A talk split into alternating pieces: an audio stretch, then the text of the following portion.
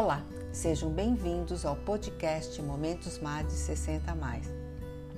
É muito bom estar aqui com vocês novamente. O tema de hoje é empreender na maturidade. Você sabia que, de acordo com o Sebrae, os empreendedores da maturidade possuem um conjunto de características chamadas de chá, que é comprometimento, habilidade e atitude. Tenho notado que empreender tem sido uma opção dos brasileiros na terceira idade para ter uma vida mais ativa após a aposentadoria. A experiência e a maturidade profissional são favoráveis para quem quer empreender, mas é importante ressaltar que a decisão para a abertura de uma empresa tem que passar pela análise de vantagens e desvantagens. Isso é super importante. Cinco dicas para empreender, muito importante. Primeiro, valorize a sua experiência. Segundo, tenha um plano de negócio.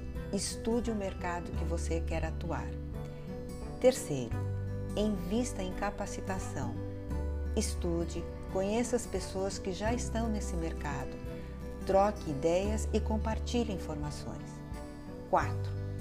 Inove. Observe o que há de novidade para oferecer o produtos e serviços diferenciados. Quinto, seja dedicado. Investir em negócio exige foco, atitude, habilidades e determinação. E lembre-se, não importa se você tem 50, 60, 70, 80 anos. A vida começa no momento em que você tem coragem de buscar seus sonhos. O importante é saber que somos capazes e acreditar em nós. Por isso, se você quer ser um empreendedor sênior, é importante aprender, investir e reinventar-se. Essa é a dica MADES de hoje.